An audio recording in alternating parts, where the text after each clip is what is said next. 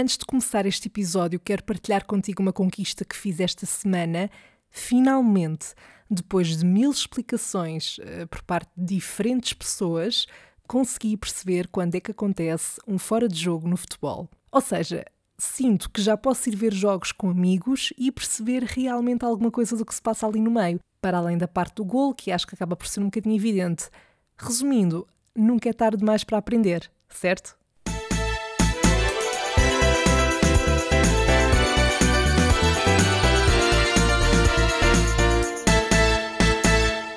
Olá, Sherry! How you doing? Ok, se não percebeste esta referência é porque nunca viste Friends, e se nunca viste Friends, um, o que é que se passa contigo e com a tua vida? Eu permito, se tu quiseres, que faças pausa neste podcast para ires ver um episódio e agradeces-me depois, está bem? Ora então, hoje resolvi sentar-me aqui, de frente para o meu armário cheio de casacos de inverno, de forma a tentar isolar o som o máximo possível, para partilhar contigo não uma história em concreto, mas algumas reflexões uh, sobre música. E não, não me venho aqui armar em crítica musical, até porque não teria competências para isso, mas de facto, independentemente do género musical em causa, a verdade é que a música está muito presente no meu dia a dia. Eu sei que há pessoas que ligam menos, obviamente, e que ouvem mais ocasionalmente. Eu não diria que sou viciada, mas sem dúvida que para mim a música é uma companhia quase 24 horas por dia. Isso também se deve ao facto de, e eu não sei se concordas comigo, mas penso que muita gente se sentirá desta forma, a música tem uma capacidade de falar connosco ou de dizer coisas que nós queremos dizer e não sabemos como, ou até que precisamos de ouvir, ou até músicas que parece que nos ouvem porque relatam e expressam às vezes melhor do que nós mesmos, coisas que sentimos, que pensamos ou até que já vivemos. Uau, queres ver que eu sou poeta e não sabia? Mais um bocadinho torno no próximo Fernando Pessoa, neste caso Fernanda. Nanda. Nanda Pessoa. Bom, acho que já ficou claro que eu estou quase sempre a ouvir música, sem exagero, ora seja pouco tempo depois de acordar, ora quando tomo banho. E sim, eu tenho uma playlist feita de propósito para ouvir no banho, porque eu sou essa pessoa. Quando vou passear os cães, quando estou nos transportes e, Jesus, o que é que era de minha vida sem música para ouvir nas minhas viagens do dia a dia nos transportes? Eu já não sei como é que conseguiria lidar com, com isso. Portanto, eu acho que se agora me dissessem que eu nunca mais iria poder ouvir música, nem que fosse uma semana ou um dia, já me iria custar horrores. Eu gosto tanto de música que não posso entrar numa loja que tenha discos de vinil e sair de lá sem ter trazido pelo menos um. E eu até sou gaja de controlar bem as minhas finanças, mas é um dos meus pontos fracos, acredita. E, por falar em discos de vinil, um pormenor que eu particularmente adoro é o facto de ter uma experiência diferente uh, sempre que se ouve música através de diferentes aparelhos ou dispositivos. Por exemplo, eu no meu dia a dia ouço maioritariamente música no telefone, mas ainda me lembro de andar com aqueles MP3 comigo quando ia para a escola, para a escola básica.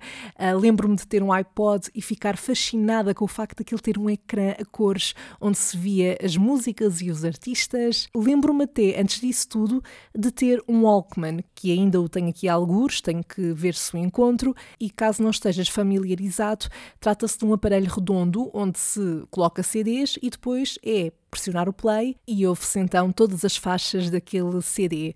Quando eu recebi esse Walkman, eh, eu estava no ensino básico, lá está, nessa altura, se não estou em erro, e eu delirei. A mesma coisa quando foi com os MP3 e com os iPods. Eu acho que, e isto é obviamente uma opinião um pouco mais pessoal, mas uma coisa que se pode ter vindo a perder com a evolução da tecnologia e hum, com a possibilidade de, através de plataformas de streaming, nas quais atualmente podemos criar as nossas playlists e ouvir músicas de forma aleatória, o que é ótimo, mas acho que algo que se perdeu um pouco foi o hábito de se ouvir álbuns do início ao fim. Ou seja, o que eu quero dizer é que, por exemplo, quando eu andava com o Walkman uh, de um lado para o outro, eu ouvia CDs de determinados artistas, bandas, seja o que for, por inteiro, da primeira música até à última. E a mesma coisa acontece com os discos de vinil, por exemplo. Ou seja, eu acho que acaba por ser uma experiência diferente, porque o álbum é um produto completo no qual muitas vezes as músicas ligam-se entre si e contam uma história, e é por isso que, para mim, quando eu ouço um disco de vinil de um álbum de um certo artista e depois ouço uma música desse álbum numa playlist no telemóvel ou no computador, Eu continuo a adorar, obviamente, mas acho que acaba sempre por ser uma experiência diferente. Mas isto é algo que eu tenho vindo a pensar, sobretudo desde que arranjei um giradiscos e comecei a ouvir também discos de vinil. E portanto, não sei se é algo que tu também sentes quando ouves música de diferentes formas ou se é uma coisa só minha. Há pouco dizia-te que tenho uma playlist para o banho, e tenho, mas não é a única. Eu não sei se tu fazes o mesmo, e isto era uma das coisas que eu queria partilhar aqui neste episódio, mas é que eu tenho uma playlist para cada mood, praticamente. Eu não sei se é o teu caso, e está tudo bem se não for, mas eu não sou aquela pessoa que gosta de ouvir um género musical apenas, ou dois no máximo eu ouço muita coisa diferente e ouço muito consoante o meu mood. Há dias em que estou mais para ouvir um RB, há outros dias em que estou para ouvir, se for preciso, mais uma rocalhada. Ou seja, é quase o mesmo com o estilo de roupa. Um dos meus melhores amigos está sempre a dizer quando me vê: Ai, tu hoje estás muito assim. Ou é muito 90s, ou é muito vintage girl dos anos 50, ou mais desleixada, porque eu também tenho esses dias. E um, eu digo-lhe sempre: epá, eu hoje estava a sentir-me neste mood e, portanto, vesti-me consoante esse mood. Com a música é igual. Uh, eu adoro RB e soul, por exemplo, e tenho ouvido muito nos últimos tempos, mas há dias em que me apetece ouvir mais hip hop, outros em que estou mais numa de jazz e blues, outros em que vou ouvir aquele pop dos anos 2000 com os hits que eu ouvia quando era mais nova, e até mesmo rock e grunge dos 90s e também um pouco dessa altura. Outros dias em que estou numa vibe em que só ouço hits dos anos 80, por exemplo, os Queen são a minha banda favorita de sempre. Ou seja, quando me perguntam que tipo de música é que tu gostas, epá, gosto de vários tipos de música, de vários géneros musicais. E ainda bem, ainda bem que eu consigo ouvir coisas tão diferentes, porque sinto que isso, de alguma forma, também me ajuda a conseguir encaixar-me em diferentes contextos. Por exemplo, um género musical de que eu não consigo gostar, e obviamente que respeito quem gosta, e já vou falar disso mais daqui a pouco, é o reggaeton. Opa, desculpem, eu já tentei e não consigo. Mas lá está, existem algumas exceções.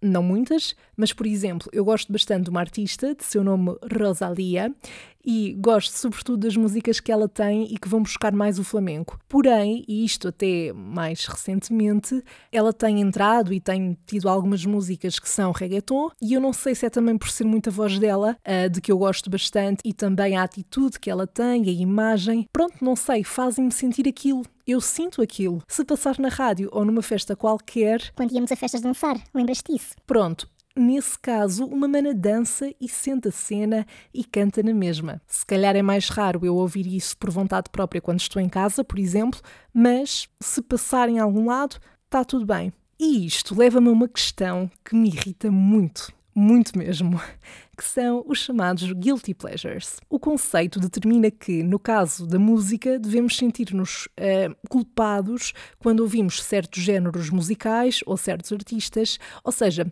se eu digo que gosto de soul e de jazz, quando digo que ouço músicas que são mais pop ou outro género que se distancia desse registro, há quem te aponte o dedo e quem te faça sentir como se fosse errado o facto de gostares de diferentes tipos de música por diferentes motivos, como se isso definisse a tua cultura musical. Claro que isto também depende do grupo em que estás inserido.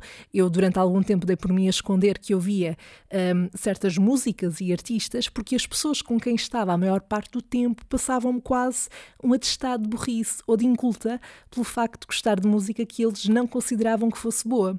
Por exemplo, como já deves ter reparado se acompanhas o podcast desde o início, eu sou assumidamente fã da Beyoncé. É uma artista que eu ouço desde que era criança, eu acompanho o trabalho dela até mesmo noutras áreas, como por exemplo o cinema, desde muito nova. Aliás, eu não me lembro de não ouvir Beyoncé, de existir e não ouvir Beyoncé. Obviamente que houve alguns anos em que não ouvia, sobretudo quando era bebê, mas, mas a nível de memória, não me lembro. A minha admiração por ela surge de diferentes fatores, mas durante algum tempo eu escondi um pouco essa admiração de algumas pessoas porque eu não queria que elas me resumissem a isso. Ou seja, o facto de ouvir Beyoncé, que é incrível, by the way, não significa que eu não ouça Jeff Buckley ou Queen ou Lauryn Hill, que é uma das minhas artistas favoritas de sempre, James Blake, Aretha Franklin, Christina Aguilera, Era James, Tom Jobim e outros nomes da Bossa Nova, por exemplo. Ou seja, a lista podia continuar com muitos ou seja, a lista podia continuar com muitos outros artistas que fazem diferentes tipos de música. Opa, e se for preciso, eu às vezes até sinto uma quizomba. E isso não põe em causa tudo o resto, apesar de ser um, um género musical que está muito distante de outros que eu ouça. A minha questão é muito simples. A música não existe para nos fazer sentir bem ou para nos fazer sentir coisas. Se um estilo de música me faz sentir de certa forma e eu gosto de ouvi-la por isso, porque é que eu devo sentir que é um guilty pleasure? Pronto, fica aqui esta questão. Partilha comigo se também sentes ou já te sentiste assim de alguma forma, ou seja, sentires quase a obrigação de esconder que ouves um determinado artista ou estilo musical porque não queres que tenham uma certa opinião de ti a partir disso, porque eu já fiz isso, eu já escondi até me aperceber do quão parvo era fazê-lo. Ouve aquilo que te apetecer, mesmo que sejam músicas que às vezes não têm uma grande produção, que a letra não seja incrível, mas que tem ali qualquer coisa que te dá um clique. Vá, menos David Carreira. Estou a brincar, eu respeito, ok? Ele fez sucesso, portanto alguma coisa há de estar a fazer bem. E lá está, o facto de eu não gostar não determina que as pessoas que gostam tenham mau gosto musical. Na verdade, o que é, é isso do mau gosto e do bom gosto, não é? Super subjetivo. Eu não sei se tu também fazes isto, mas eu às vezes estou nos transportes com os meus fones, como sempre, a ouvir música e para quem me vê de fora eu estou com um ar super sereno, como se estivesse a ouvir Mozart, mas na verdade aquilo que está a tocar é por exemplo, Pussycat Dolls, com aqueles hits uh, do início dos anos 2000. Por acaso, estava agora a lembrar-me uma coisa que me incomoda um pouco no Spotify e que não devia incomodar, não é? Tendo em conta a lógica toda daquilo que eu estive para aqui a dizer, é o facto de quem me seguir por lá conseguir ver qual foi a última coisa que eu ouvi. E pronto, como eu disse, às vezes dá-me vontade de ouvir uns guilty pleasures que não deviam ser guilty, mas que eu, por um lado, preferi que as pessoas não soubessem que eu ouço. Ou seja, eu mesma ainda estou a tentar livrar-me desta pressãozinha social em relação ao. Ah, se ouves isto é porque claramente não sabes nada sobre música ou tens muito pouca cultura musical ou whatever. As pessoas são chatas. Um outro tópico de que te queria falar neste episódio remete para algo que me chateia e que eu mesma já fiz, e se for preciso ainda faço, mesmo que inconscientemente. E porquê que me chateia? Porque às vezes destrói músicas de que gosto bastante. E do que é que eu estou a falar? De associar músicas a pessoas. Quem nunca? De certeza que pelo menos uma vez na tua vida já ouviste uma música, lembraste de alguém e ficaste a associar para sempre a música a essa pessoa. Ou mesmo em relações, quando se diz, ah, esta agora é a nossa música. Grande erro, ok? A relação, seja de que tipo for, eventualmente pode acabar e depois é muito difícil ouvir aquela música sem nos lembrarmos da pessoa da qual às vezes não nos queremos lembrar, certo? Portanto, eu a partir do momento em que aprendi a lição, decidi evitar fazê-lo ao máximo. Claro que, inevitavelmente, há sempre músicas que nos lembram de determinadas pessoas e fases da nossa vida, mas desde que não as tornemos oficialmente ligadas àquela cara, àquela pessoa, acho que não é grave. Uma coisa que me irrita também, isto já num contexto diferente, é ir no carro com alguém e a pessoa estar sempre a mudar a música que está a dar, sobretudo quando começa a dar uma música de que eu até gosto. Eu sei que o carro não é meu, ok? Por isso eu não reclamo muito nessas situações. Mas epá, irrita-me. Mas irrita-me ainda mais quando estão, por exemplo, numa estação de rádio, estão locutores a falar e, e pronto, eles não vão falar à partida durante muito tempo, falam até introduzir a próxima música e a pessoa é tão impaciente que não pode começar a ouvir o locutor a falar, às vezes ele só vai anunciar a próxima música que muda logo a estação. E eu levo isto um bocadinho mais a mal porquê? Porque isso era basicamente aquilo que eu gostaria de fazer na minha vida profissional. Portanto, eu sinto-me um pouco atacada quando há alguém que evita ao máximo ouvir aquilo que o locutor está a dizer. Porque se eu estivesse no papel dele, que era onde eu gostaria de estar, hum, gostaria mesmo que as pessoas parassem para me ouvir, nem que fosse durante um minuto. Diz-me se sentes o mesmo ou se compreendes aquilo que eu estou a dizer, porque isto é uma coisa também muito específica e pode ser só uma mania minha ou uma embirrância da minha parte. E se fores a pessoa do carro que está constantemente a mudar a música ou a estação de rádio, desculpa se te ofendi, amigos na mesma, está bem? Quando estava a pensar nos tópicos que queria trazer para este episódio, lembrei-me também, e comentei até isto há uns dias com uns amigos meus, que tenho saudades da altura em que os videoclipes contavam histórias, pareciam quase pequenos filmes. Não que isso hoje em dia não aconteça de todo, mas eu tenho sentido que é cada vez menos frequente ver isso acontecer. Talvez na música pop ainda se consiga encontrar alguns exemplos nesse sentido, mas eu lembro-me de ser mais nova e ficar fascinada com videoclipes da Lady Gaga, por exemplo, da Gwen Stefani, da Katy Perry, que pareciam quase curtas-metragens, com uma grande produção, com personagens. E, por exemplo, no caso da Lady Gaga, eu lembro-me que ela tem vários videoclipes que têm quase 10 minutos. Aliás, até podemos ir mais atrás e olhar para o caso do Michael Jackson, que fazia muito isso também, e não há melhor exemplo do que o thriller, não é? Se nunca viste esse videoclipe, por favor vê. Também podes fazer uma mini pausa agora para ir ao YouTube e ver o videoclipe de thriller. Vale sempre a pena.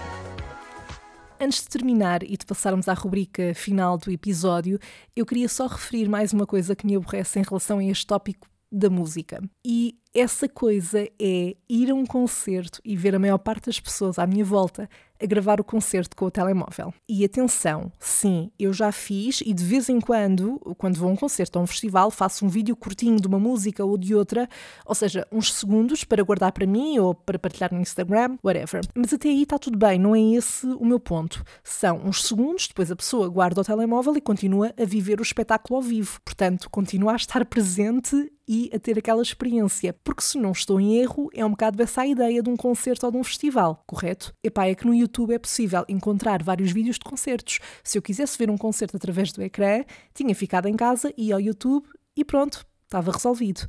Por isso é que eu entendo quando há artistas que durante um concerto reclamam com o público que está com os telemóveis no ar o tempo todo e pede para deixarem os telemóveis e aproveitarem o que está ali a acontecer, ao vivo. É que porra, depois há outra questão que é, pagaram um bilhete, pelo menos não desperdicem o vosso dinheiro. Uma vez num concerto dos Aerosmith aqui em Lisboa, há uns 4 anos, sim, penso que foi em 2016, um, eu, por acaso, fui sozinha a esse concerto e estava na plateia em pé, relativamente perto do palco, não estava muito longe e até conseguia ver minimamente bem. Mas qual é que é o problema? Estava uma senhora mesmo à minha frente que passou quase o concerto todo com o telemóvel na mão. Até que eu chego a uma determinada altura e me passo e digo: olhe, se vai continuar a gravar o resto do concerto, deixe-me ir para a sua frente, porque eu paguei um bilhete para ver o concerto com os meus olhos, para ver o palco e não para o ver através de um ecrã. Pronto, eu acho que a senhora lá deixou o telemóvel, entretanto, eu depois consegui ver melhor o concerto e aquilo deixou de me irritar. Mas era uma senhora já bastante adulta, o que me leva a pensar.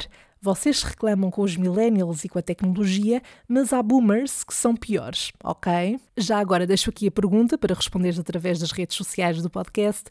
Qual é que foi a tua pior experiência, o teu pior momento que já tenhas vivido num concerto ou num festival? Eu tenho uns quantos, mas não te vou amassar com isso agora, depois posso se calhar fazer um episódio mais focado nisso. Bem, com isto e depois desta boa conversa sobre música e na qual eu também não me vou estar a alongar muito mais, vamos então à rubrica final: o que é que a Sandra faria?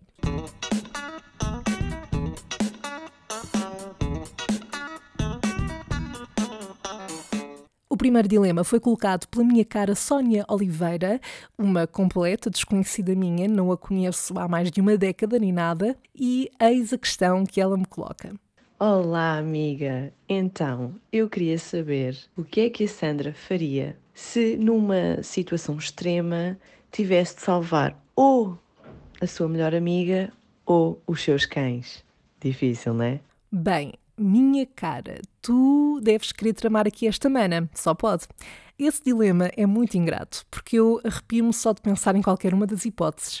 Mas hum, se não houvesse mesmo mais escolha a fazer, bom, eu tinha que salvar a minha melhor amiga. Mas eu faria por salvar todos. que fica aqui isto bem assente, não era uma escolha assim tão imediata da minha parte, porque os meus cães são tudo, são tudo. Mas, tendo em conta, no meu caso em particular, que os meus doggies já não vão para novos e que têm um período de vida mais curto que uma pessoa, e mesmo que os cães sejam muitas vezes melhores do que muitas pessoas, bem, não nos podemos esquecer que se trata da minha melhor amiga, portanto, no caso contrário, eu também conto que ela me escolhesse salvar a mim, certo? Mas uh, este dilema foi horrível. Foi horrível, isto não se faz. Uh, pensar nisto é, no mínimo, doloroso, mas eu espero que a minha resposta tenha correspondido às expectativas, que eu acredito que sim. Vamos então passar ao próximo dilema, que vem do Gonçalo Silva e que pergunta o que é que a Sandra faria se acordasse numa cama do Big Brother em direto, PS, e as bué ter que lá passar o dia. Bom, uh... ui, eu ficava em pânico. Eu já me sinto desconfortável numa situação em que tenho de ser gravada para algum intuito, seja profissional ou para algum projeto, e isso normalmente é uma questão de minutos, uma hora no máximo quanto mais se tiver 24 horas por dia a ser filmada e a ser vista por milhares de pessoas. Mas hum, eu acho que às tantas, uma pessoa com o tempo que passa lá se acaba por, eh, entre aspas, esquecer um pouco, digamos assim, torna-se uma rotina e já se torna tão normal que a pessoa deve deixar de estar focada nessa parte. Mas eu o que faria era, provavelmente, passava lá o dia, não é? Não tinha hipótese, aproveitava para ter uma espécie de experiência sociológica e perceber o que é estar naquele contexto e ver de perto como é que as pessoas reagem e se comportam, perceber o que é que é estar naquela pele também, porque nós temos só a percepção também estando fora. Dava um mergulho na piscina, tentava arranjar uma discussão com alguém só pela piada e para dar canal, senão nem fazia sentido estar ali, e ao fim do dia ia ao confessionário e pedia para ir embora. Ou seja, Tu, no teu dilema, só referiste que eu tinha de passar lá o dia, por isso acho que é uma forma de equilibrar aqui a questão. Pronto, e por agora é tudo, Sherry. Partilha comigo as tuas reflexões sobre estes tópicos em relação à música uh, que eu fui referindo aqui ao longo do episódio e diz-me, claro, se concordas comigo ou não. Até ao próximo episódio, podes enviar os teus dilemas por áudio ou mensagem de texto através do Instagram ou Facebook, procurando por Salve Seja Podcast, também para o e-mail salvesejapodcast.gmail.com ou então para o Anchor, clicando no link que está na descrição deste episódio. Encontramos-nos para a semana e até lá continuação de boas férias, se for esse o caso. Bye!